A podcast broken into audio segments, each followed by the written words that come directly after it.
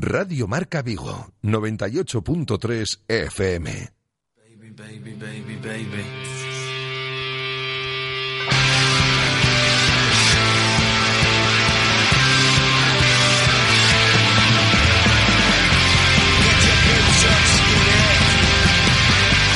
T4 Vigo, con José Ribeiro.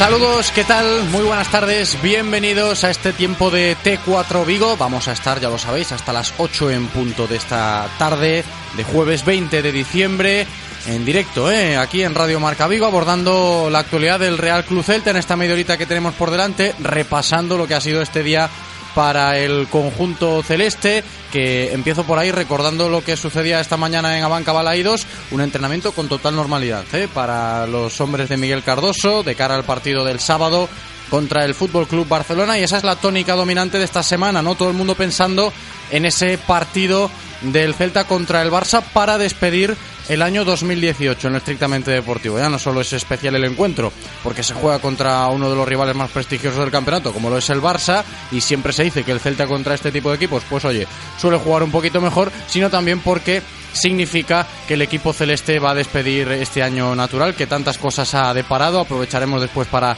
eh, repasar esto también a modo de balance todo el que va pasando por aquí esta semana eh, le toca realizar este tipo de, de, valoraciones sobre el año 2018 en Casa Celta y hoy no va a ser menos en este ratito de T4 Vigo cuando Adrián Autón esté dentro de un ratito con nosotros para abordar la actualidad celeste. Lo primero, focalizada ahí en lo estrictamente deportivo, en ese partido contra el Barça y a lo largo de esta semana pues hemos podido rescatar declaraciones de protagonistas que han ido saliendo, por ejemplo, Fran Beltrán aquí en directo Marca Vigo, Bryce Méndez que recibió el premio al mejor jugador del pasado mes en el Real Cruz Celta, también se pronunciaba acerca del partido contra el Barça y esas son palabras, ¿no? Tanto de Fran Beltrán como de Bryce Méndez valorando el encuentro del sábado contra el Fútbol Club Barcelona.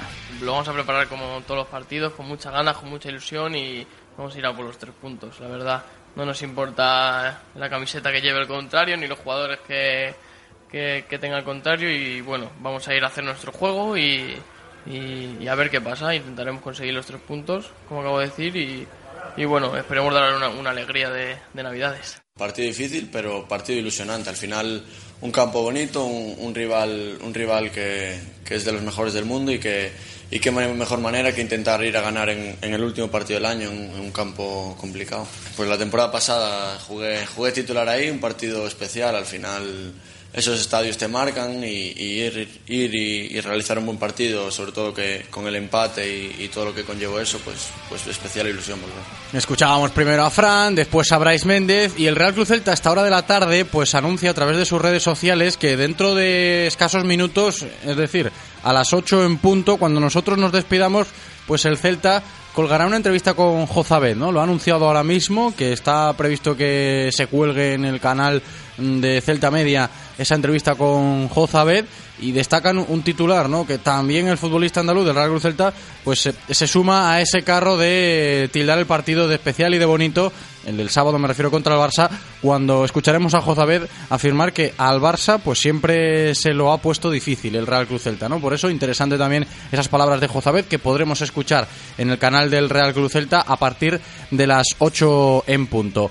Esto es lo referente al partido contra el Barça. Luego lo vamos a comentar, como dije antes, con Adrián. Y solo le queda al Real Cruz Celta el día de mañana, ¿eh? a modo de previa. Será el último entrenamiento que realice el equipo en las instalaciones deportivas de Amadroa, mañana por la mañana. Después hablará Cardoso, estaremos pendientes en el directo Marca Vigo de mañana, de esa rueda de prensa del técnico portugués antes de viajar a Barcelona y también ha anunciado ya el conjunto celeste el plan de viaje ¿eh? para el equipo, para la plantilla, para los convocados y viajarán después del entrenamiento mañana a la ciudad condal y regresarán el domingo. Así que harán noche en Barcelona. Eso como dato de interés para el planning del Real Cruz Celta en este último fin de semana deportivo para despedir bien el año. Esperemos que sí, como decía Fran Beltrán, y que pueda servir como regalo ¿no? para estas navidades y que sean celestes con los tres puntos en el Camp Nou. Va a ser difícil, pero no imposible.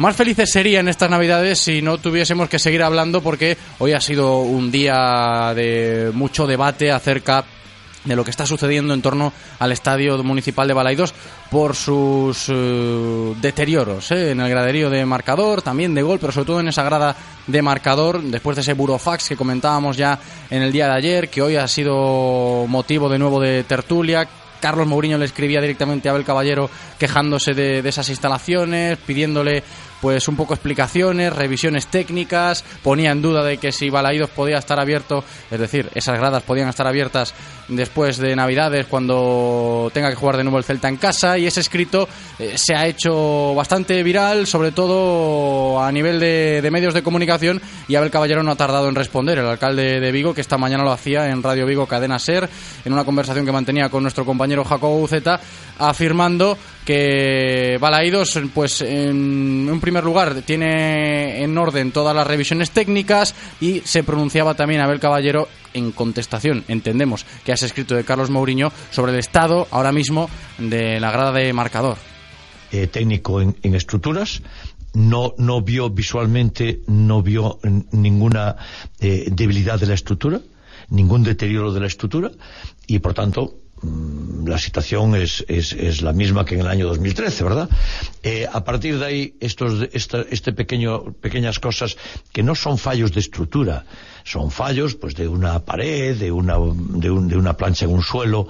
Eh, ya tenemos un plan y lo estamos haciendo, un proyecto para repararlo de forma inmediata y por tanto uh, los técnicos, no lo digo yo, ¿no? Sí. Son esos informes, si lo dijera yo no valdría para nada, yo no soy técnico, ¿no?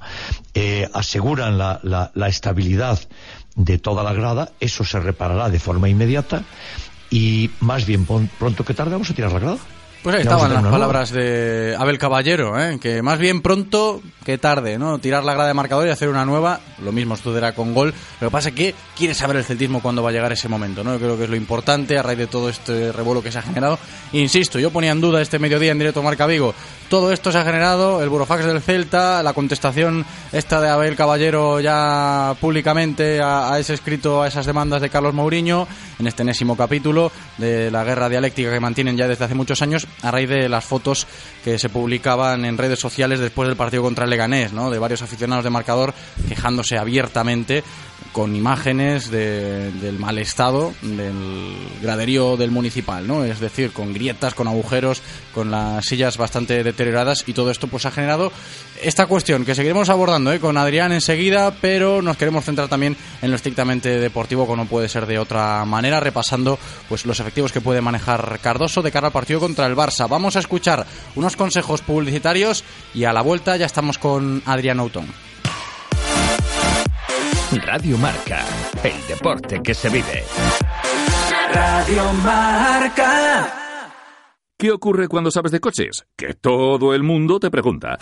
¿Qué talla de confianza recomiendo? ¿Cuál es el mejor sitio para comprar un seminuevo? ¿Dónde hay más ofertas en repuestos y revisiones? La respuesta es fácil. Rodosa. Los centros en Renault Dacia de Vigo, Nigrán, Cangas y ahora también en Ponteareas. Confía en su profesionalidad, incluso si tu coche no es un Renault. Rodosa.com O Concello de Vigo organiza unha nova edición da Carreira San Silvestre. Tes tempo para inscribirte ata o 25 de decembro. Entre os días 26 e 30 recolleránse os dorsais no Decatlón Vigo do Parque Comercial do Meixoeiro. Lembra que non é unha carreira competitiva e que haberá premio para os mellores disfraces en grupo, individuais e tamén para o mellor disfraz dos máis pequenos. O día da carreira, o 31 de decembro, realizarase tamén unha gran recollida de alimentos en favor do Banco de Alimentos de Vigo e todo o mundo terá gorro de Papá Noel de regalo. Saída dende a Praza de Compostela ás 5 da tarde. Consulta percorrido e inscríbete gratuitamente en magmasports.es. Concello de Vigo, Vigo de Record. Escucha toda la información del deporte de nuestra ciudad en directo Marca Vigo. Atletismo. El atleta popular ahora, primero el reto era hacer una media maratón y ahora el reto de un, un atleta popular pues es acabar una maratón. Es un come, come mentes, come cadáveres y también es un un mérito enorme, ¿no? Correr, acabar con ganas, que es lo bueno que le deseo a todo, a todo buen diputante, ¿no? Baloncesto femenino. Así durante todo el año creo que conseguimos algo muy importante, que era volver a, tener un ambiente magnífico en, en Navia, eh, generar mucha atención, de cada partido de casa ha ido más gente y ha sido el culmen que al final eh, consigamos que 6.000 personas del equipo rival nos aplaudan y reconozcan nuestro trabajo durante toda la fase. Fútbol femenino. Nosotros estamos trabajando semana a semana, intentamos competir al máximo en todos los partidos para el, el soñar de toda la temporada, el final de la temporada es estar ahí entre los cuatro primeros y ojalá lo podamos conseguir.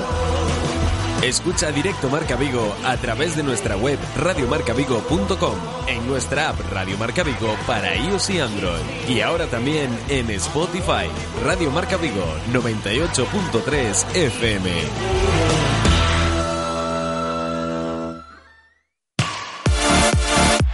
Radio Marca, el deporte que se vive. Radio Marca.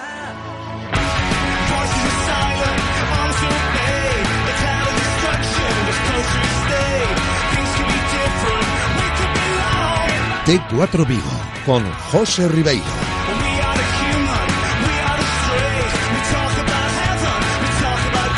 41 minutos pasan de las 7 en punto de esta tarde, o lo que es lo mismo, 19 quedan para llegar a las 8. Y estos 19 minutos los vamos a emplear aquí en Radio Marca Vigo para hablar del Real Club Celta con Adrián Autón. Ya está con nosotros. ¿Qué tal, Adri? ¿Cómo estás? Muy buenas, ¿qué tal? Muy bien. Bienvenido, ¿eh? Se acercan las fiestas, se acercan las Navidades. Nosotros ya estamos casi casi en esta recta final de año 2018, como el Real Club Celta también.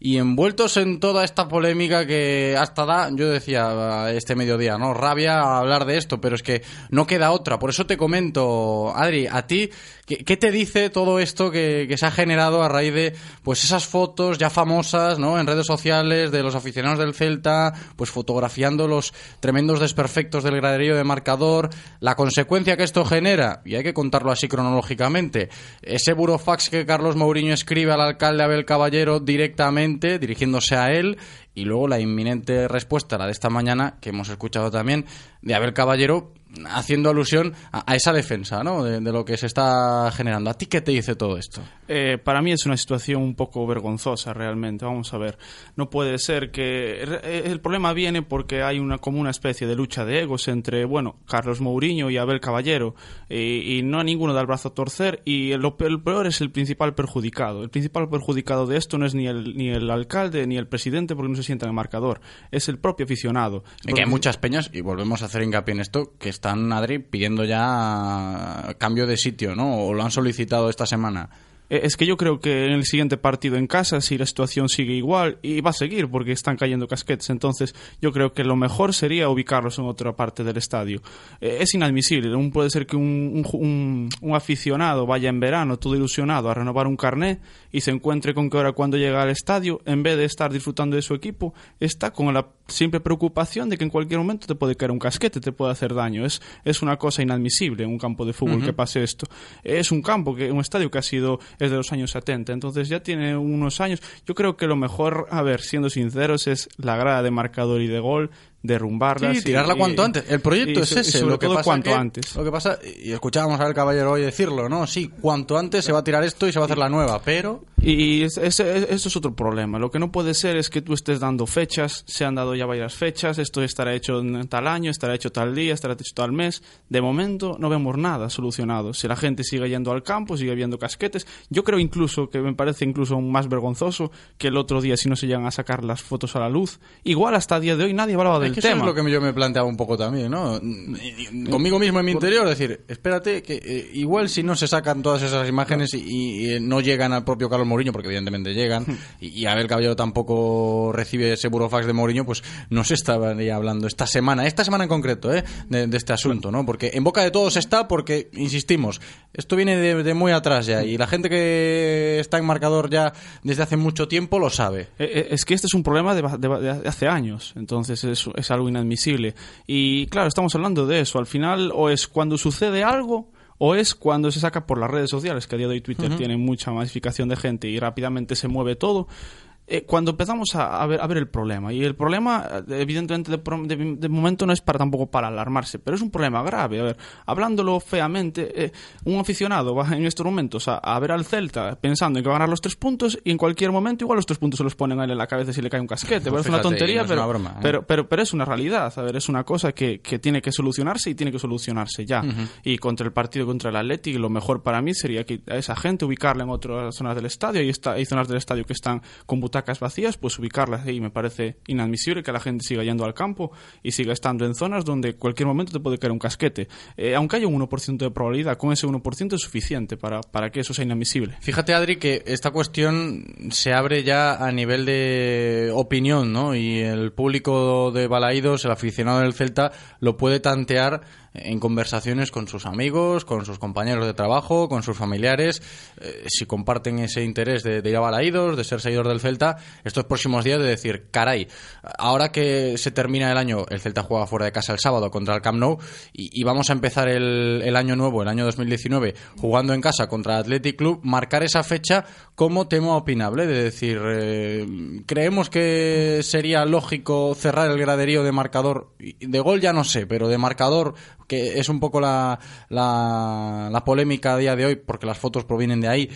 De cara a ese partido, no debería producirse ese cierre de la grada, cierre parcial, cierre total. Yo creo que es opinable todo esto. Para mí, en todo momento en el que de- solo un mínimo de probabilidad hay de que la seguridad de cualquier aficionado al fútbol que vaya al campo, ya no solo en este deporte, sino en cualquier deporte, vaya al campo y se arriesga que en cualquier momento, por mala suerte que sea, te caiga un casquete o tengas un problema, para mí ya esa zona hay que cerrarla del campo. Entonces, para mí, eh, la zona de marcador para el partido contra el Athletic Club, si no estás seguro y sabes que caen casquetes porque es una realidad, habría que cerrarla. O que hay grietas, o que hay O butacas que descolocadas. Hay- Sí, sí. Ya, el problema ya no es que haya una butaca, porque ah, también podemos hablar las butacas. Pero bueno, las butacas al final es un mal menor. Se- La butaca es- una butaca que no se ha renovado en algunas zonas del campo, se Ujú. decía. Bueno, eso me parece un mal menor. El problema es tu seguridad y lo que no puede ser es que tú vayas a un campo de fútbol y sí. veas cómo caen casquetes. Es, que eso es, una- es inadmisible. Y después lo que dice el, el- el- el alcalde de Vigo, de bueno, que está todo seguro, me parece, me parece una tomadura de pelo. Porque, a ver, si caen casquetes no es nada seguro estar ahí debajo. Es que no, no, no tiene ni pies ni cabeza eso.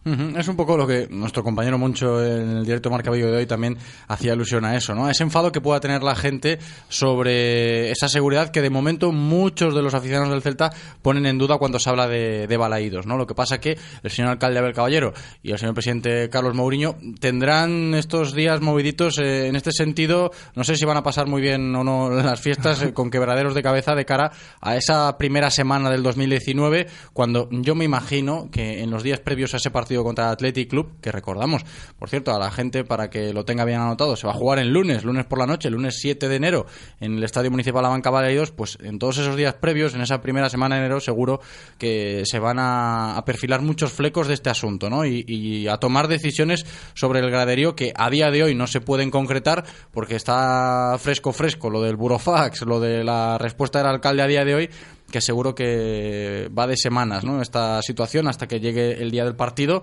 y, podamos contar o no si se plantean alguna decisión al respecto de- del graderío. Mientras tanto, a seguir esperando el momento de que, como decía el caballero, más bien pronto, esperemos que así sea, de, de oficialización, lo diré, de la reforma, ¿no? del derrumbamiento de marcador y de gol para la construcción de, esperemos, unas gradas decentes, ¿no? Yo creo que la palabra es esa, ¿no?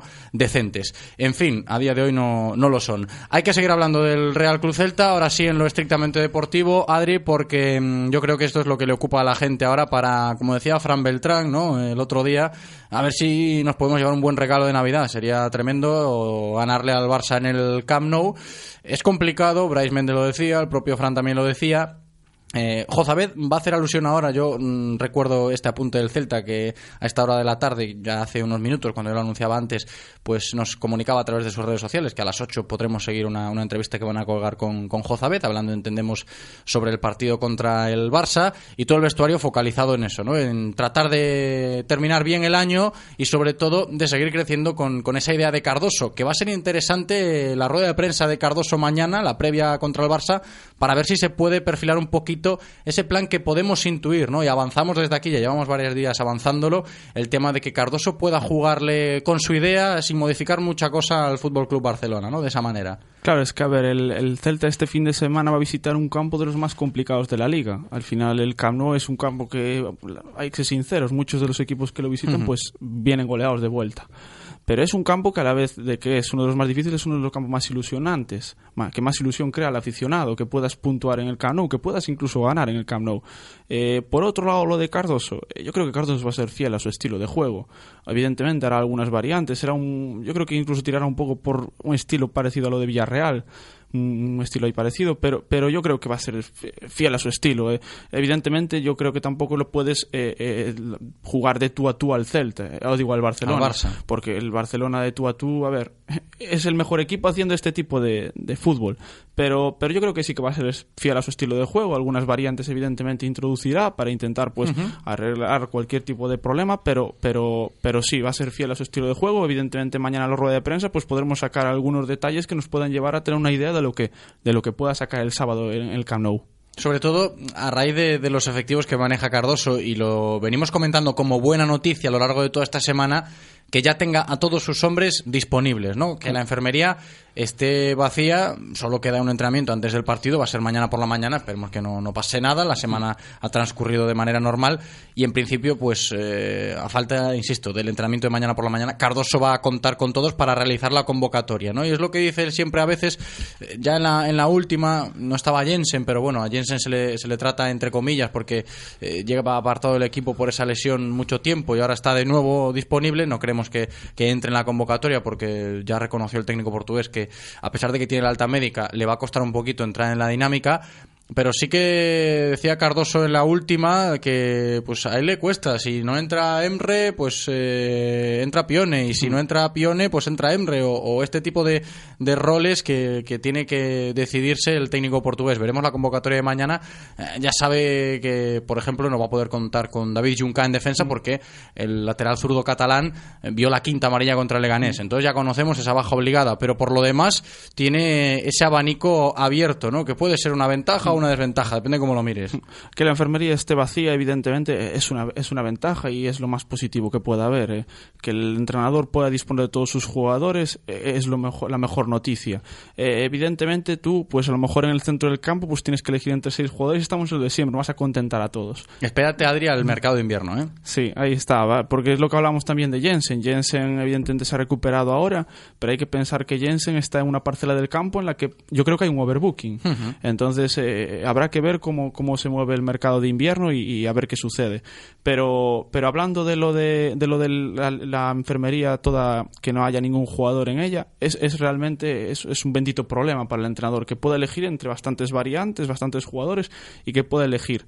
Eh, evidentemente el Celta, hablando de lo del mercado de invierno, pues a lo mejor necesita más un jugador en la parcela ofensiva, eh, delantero, que, que en el medio del campo, entonces por lo de Jensen pero pero evidentemente lo de que el, que no que no haya ningún lesionado para, para, para este partido es lo mejor que puede suceder porque además tenemos que recordar que Cardoso cuando llegó por ejemplo en el medio del campo que ahora habrá un overbooking pero sí, cuando llegó habría habría, era, era la viceversa. habría para elegir poca cosa. O sea sí, estábamos sí, con Okai eh, Jozabed. Okai incluso creo que estaba entre algodones si no recuerdo mal es, contra es que eran Okai Jozabed y gracias. Y, y, gracias. Entonces ahora eh, bendito problema que puede elegir entre también Lobozka que este parece que ya está entrando con el grupo varias, varias semanas sí y... eso yo creo que hemos que que, Lobotka no participó el otro día contra Leganés, pero eh, no sé qué me da que, que, Cardoso ya, con calzador o no, pero yo creo por sus palabras que, que cuenta muy mucho, como se suele decir hablando mal y pronto, con el eslovaco. Ver, ¿eh? Yo creo que Lobozka en el centro del campo tiene que ser un jugador primordial. ¿eh? Es un jugador que, además, con el estilo de juego que quiere practicar Cardoso, sacándola desde atrás, Lobozka es un jugador que en eso se mueve muy bien. Uh -huh. Entonces, yo creo que, evidentemente, el otro día a lo mejor no lo usa, porque también recordemos que el, el anterior partido. Y que, si no recuerdo mal, es un escaparate. ¿eh? Es un, sí, esa es otra.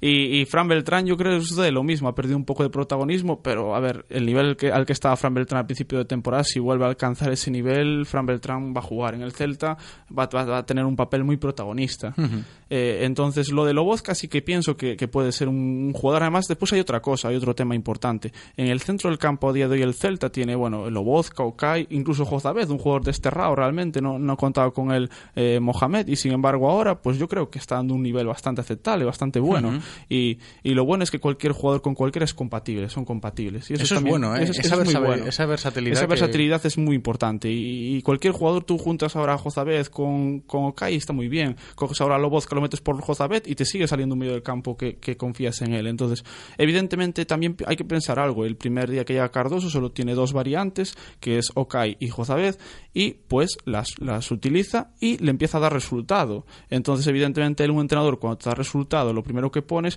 pues también coges confianza en eso y tú vas a seguir poniendo lo que te ha creado confianza. Entonces, por eso yo creo también que Fran Beltrán pues ha perdido un poquito de protagonismo. Ujú. Pero evidentemente, Fran Beltrán o el Lobozka son jugadores que yo creo que tienen que tener un papel primordial en este Celta. Ujú, Y y eso que no contamos con Radoya ya por su situación contractual, que, que- a, a ver si, si se mueve ficha en lo del mercado de invierno, porque las informaciones que se manejan a- ahora mismo pues eh, son bastante pobres en ese aspecto, y se irán concretando a medida que pasen estas eh, próximas horas, sobre todo después del partido del Barça, creo que esto se, Sí. se, se incrementa bastante cerca ya del mes de enero, pero sí que por ejemplo, puedo ir tanteando opiniones, ¿no? En este caso, eh, desde tu perspectiva, ¿se prevé un, un mercado invernal movido en, en Casa Celta?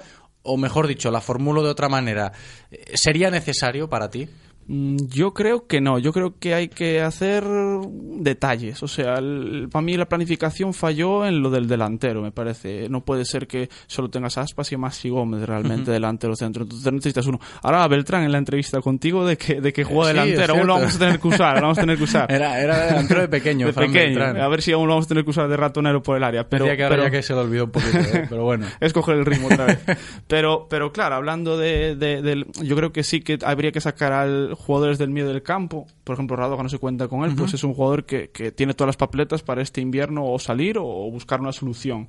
Y, y encontrar un jugador arriba que te dé otra variante. Ya no otra variante, sino tener un delantero suplente en el banquillo para cualquier necesidad que puedas tener, lesión, tarjeta o lo que sea. Ujú. Es cierto que mm, si te centras en, en esa faceta ofensiva, el Celta puede tener esa carencia, ¿no? Lo que pasa que luego también está la operación salida. Mm, Suele ser más abundante en verano, sí, pero también Claro. se tiene que gestionar esto. Eh, Es que, a ver, para que haya entradas tiene que haber salidas. Entonces, eh, claro, también no es nada fácil. eh. Por ejemplo, a Radoga se le intentó buscar en el mercado de verano salida y al final no se consiguió, no hubo manera. También Mazán, con Robert Sí, Mazán sí, pasó lo sí. mismo y, y a ver ahora en invierno si, si lo consigue encontrar una salida. Entonces tampoco es, es muy complicado porque para que tú traigas a un jugador tienes que coger a otro jugador y, y buscar un equipo en el que pueda pueda eh, estar jugando. Entonces, eh, claro, yo creo que hay que dar pequeños detalles. A mí el equipo me parece un equipo ba- bastante bueno. O sea, me parece un equipo para estar eh, ilusionando a la gente. Eh, No, no digo UEFA fijo, pero bueno. Que era un poco el, trabajo de Cardoso, ¿no? O para lo que Claro. venía Cardoso después del batacazo de Mohamed. Sí,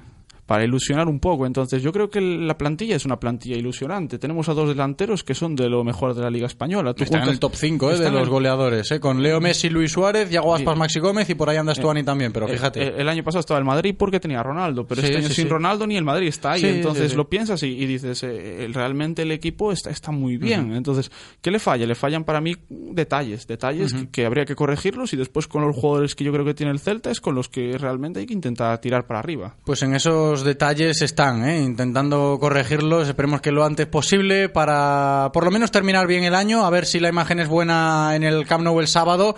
Mañana seguiremos tanteando esto, escuchando a Miguel Cardoso desde las instalaciones deportivas de Amadroa. Pero por hoy ha sido suficiente. Adrián Autón, muchísimas gracias. Como siempre, Adri, ha sido un placer. Un abrazo. Muchas gracias, encantado.